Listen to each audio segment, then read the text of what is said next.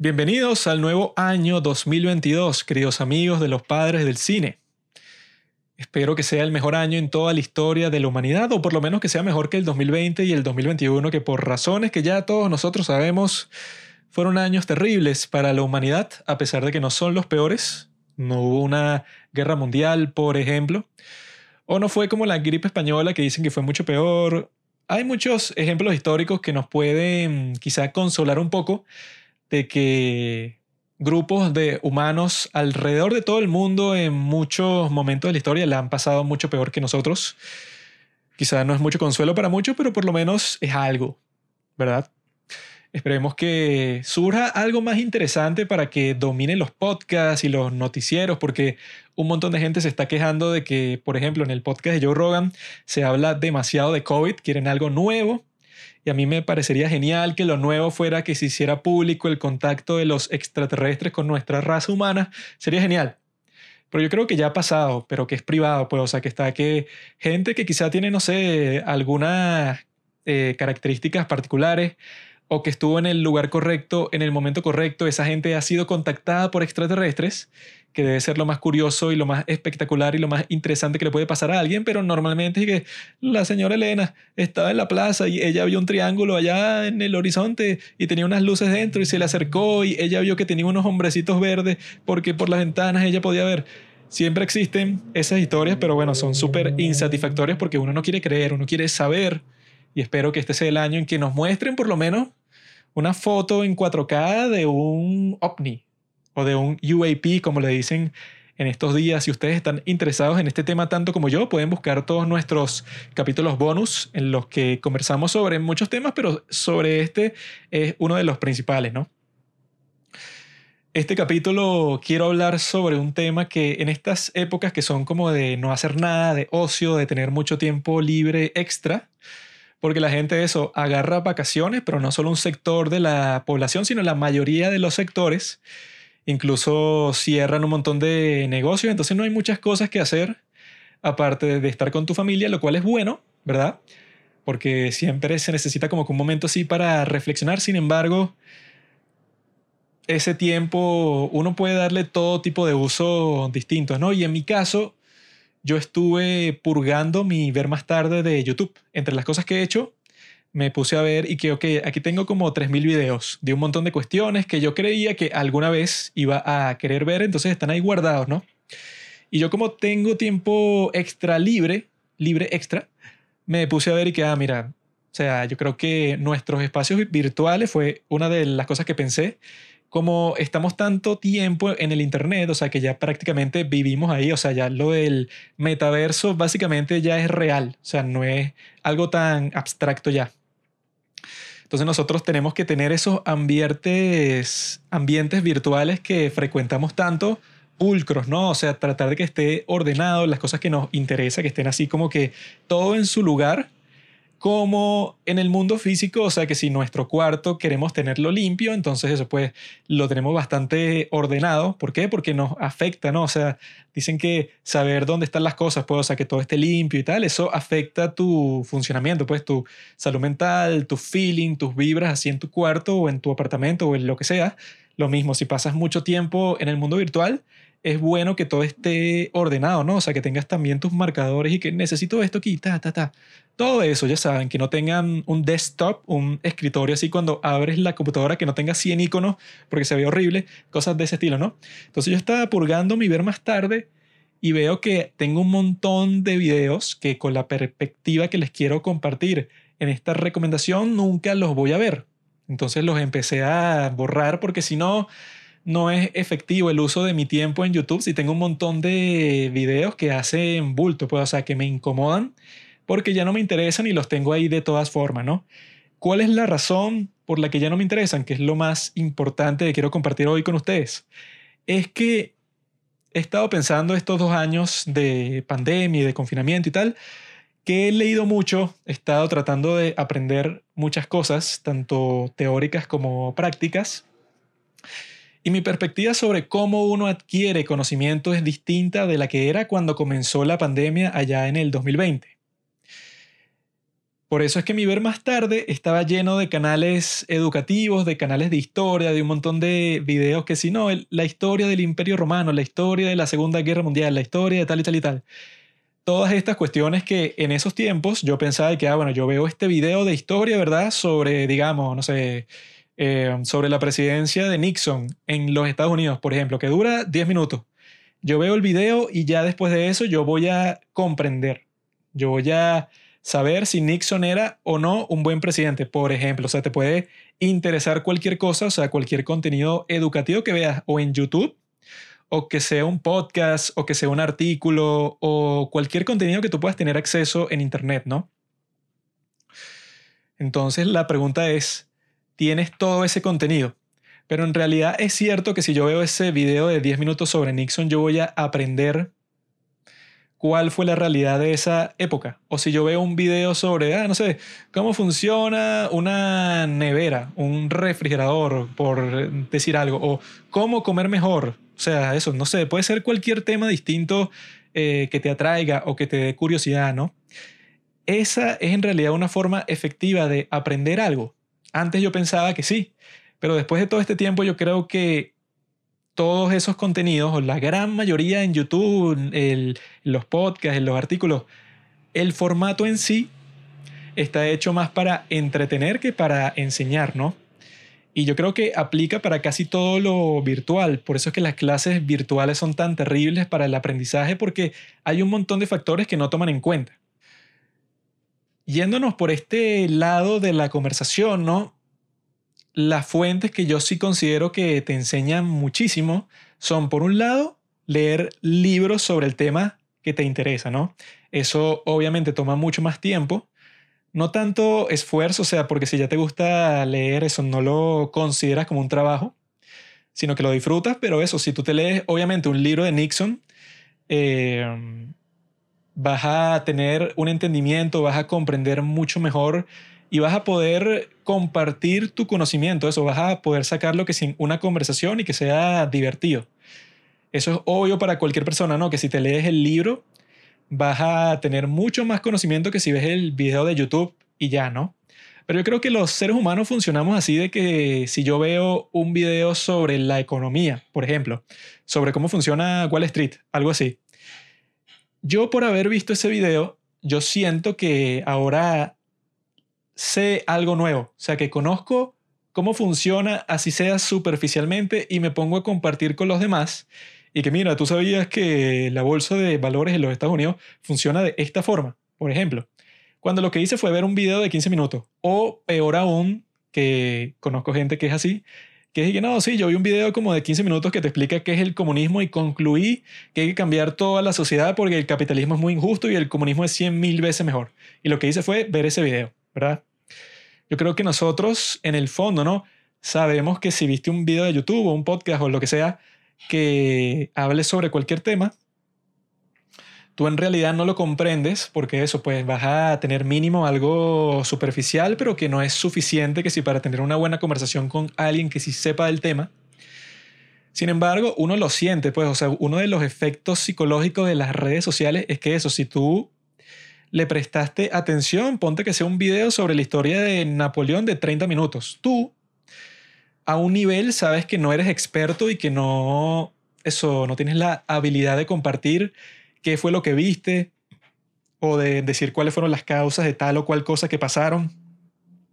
Pero en otro nivel, psicológicamente tú piensas y que, bueno, ya yo tengo una visión general de cuál fue la historia de Napoleón, por ejemplo.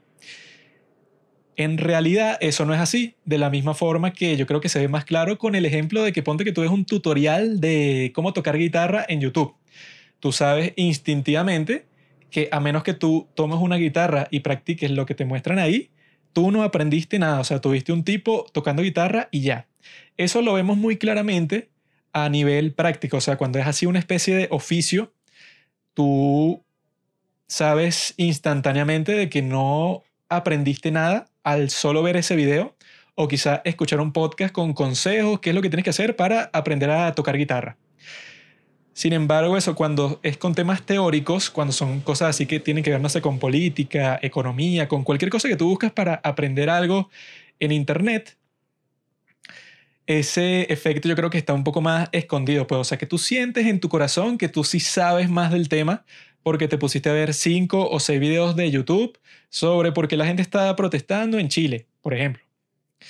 Entonces yo creo que este tiempo de pandemia me ha servido para yo mismo separar como que esos distintos contextos del conocimiento. O sea, de yo mismo decir y que, ah, bueno, no puedo ponerme a comentar sobre una situación que no comprendo solo porque vi cinco videos que lo explican. O sea, eso es bueno para mí porque me sacia un poco la curiosidad y me indica si en realidad me interesa, pues si en realidad tengo que buscar un libro sobre el tema para informarme más.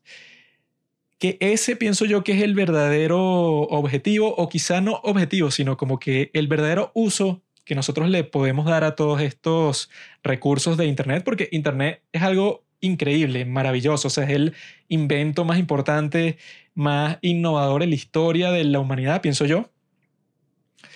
Sin embargo, tenemos que saber cómo usarlo para nuestros propósitos, ¿no? O sea, mi perspectiva, la conclusión que yo llegué es que todas estas cuestiones yo las uso como entretenimiento. O sea, si me quiero entretener porque un video de historia puede ser entretenido puede ser gracioso como lo hacen ciertos eh, canales de YouTube que le meten mucho humor, bueno, yo estoy consciente de que lo estoy viendo por diversión. Si aprendo algo mientras me divierto, bueno, eso pues es como que un extra, pero no es el objetivo. Y lo mismo me, pasa con podcast o con artículos que eso, pues, o sea, me dan un conocimiento superficial de lo que yo estoy viendo, ¿verdad? Sin embargo, el verdadero uso que se le puede dar el Internet, o sea, como que lo que me gustaría compartir con ustedes es que es un complemento perfecto, complemento pre y post del verdadero proceso de conocimiento. ¿A qué me refiero con eso? Que si yo quiero aprender, por ejemplo, a tocar piano, es perfecto complemento meterme en internet y ver qué tengo que tener listo, qué tengo que saber para comenzar a aprender. No es el aprendizaje como tal, pero comienzo a aprender a través del internet. Cuando toque piano, ese es el proceso de aprender y el proceso de post es que yo busco eso, o sea, me intereso más por el tema, busco tutoriales de canciones, busco otros profesores que me dan herramientas para yo seguir con mi aprendizaje. El Internet es el complemento perfecto para este proceso. Otro ejemplo, que si yo quiero aprender chino, bueno, ¿cómo descubrí el chino? Viendo unos videos sobre gente hablando chino en YouTube y hay un montón de youtubers que te enseñan qué es lo que tienes que tener en mente, cuáles son los recursos que existen para aprender idiomas. Te preparas con eso, pero eso en sí no es el aprendizaje. O sea, es obvio que tú tienes que aprender vocabulario, ver las series en ese idioma, leer libros en ese idioma, o sea, enfrentarte con ese idioma constantemente para poder aprenderlo, ¿no? Porque es algo práctico. Ese es el proceso en realidad de aprendizaje y cuando termines con ese proceso, entonces vas el post y eso, pues buscas más consejos, buscas cómo desarrollar más lo que aprendiste. Ese pienso yo que es el papel del Internet. Por ejemplo, yo con el podcast de Joe Rogan me ha hecho leer un montón de libros que si yo no los hubiera conocido a través de escuchar ese podcast, pues nunca hubiera escuchado de ellos.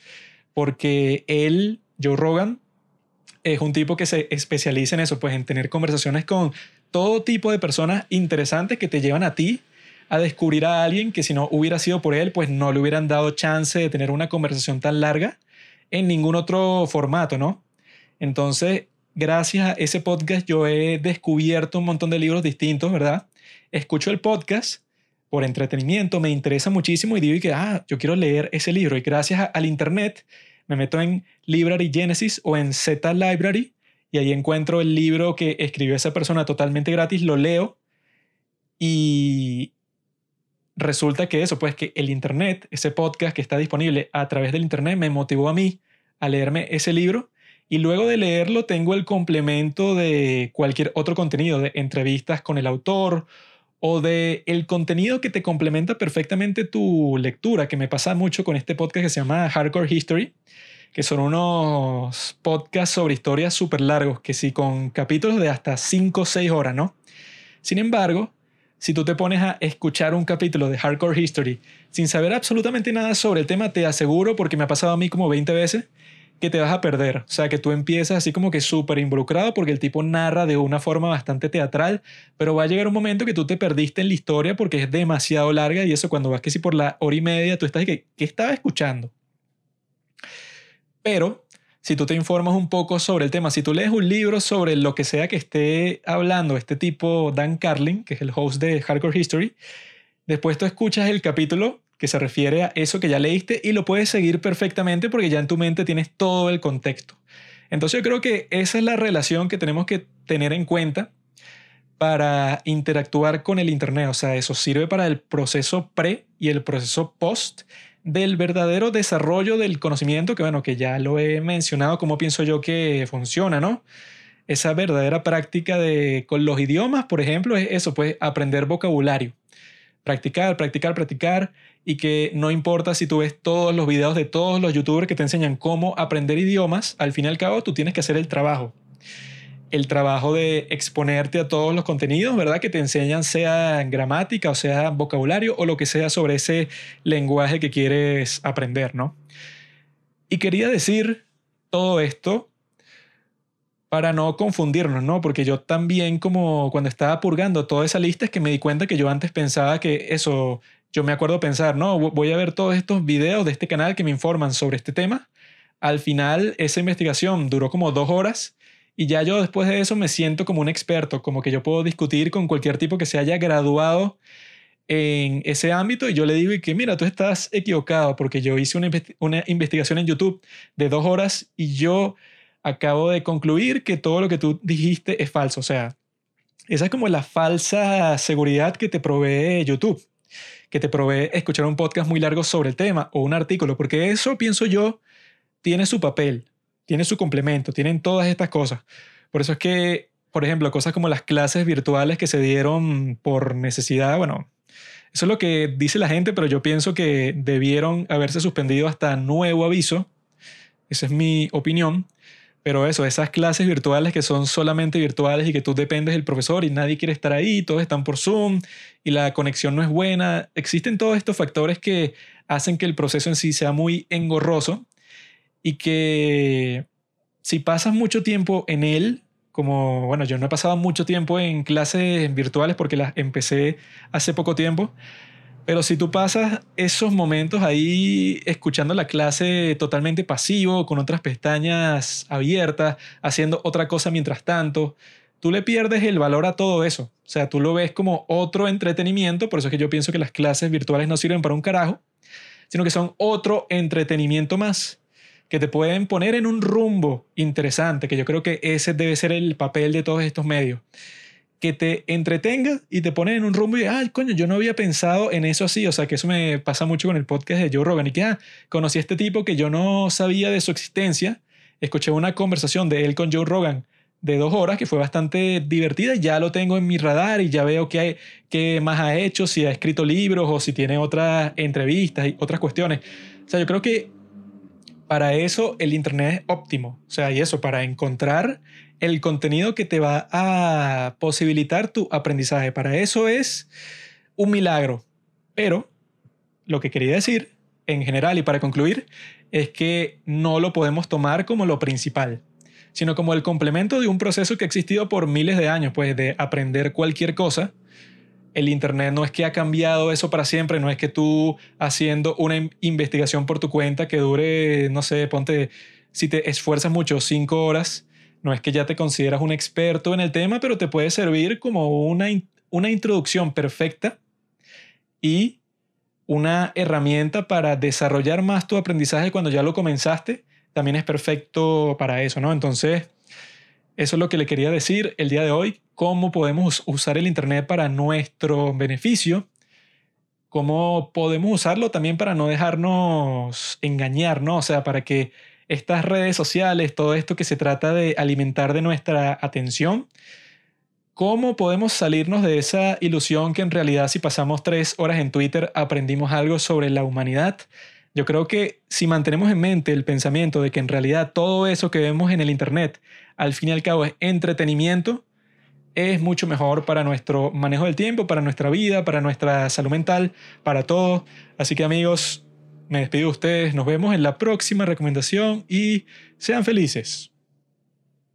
Gracias por escuchar Los Padres del Cine. Síguenos en Instagram para enterarte de los nuevos capítulos que iremos publicando.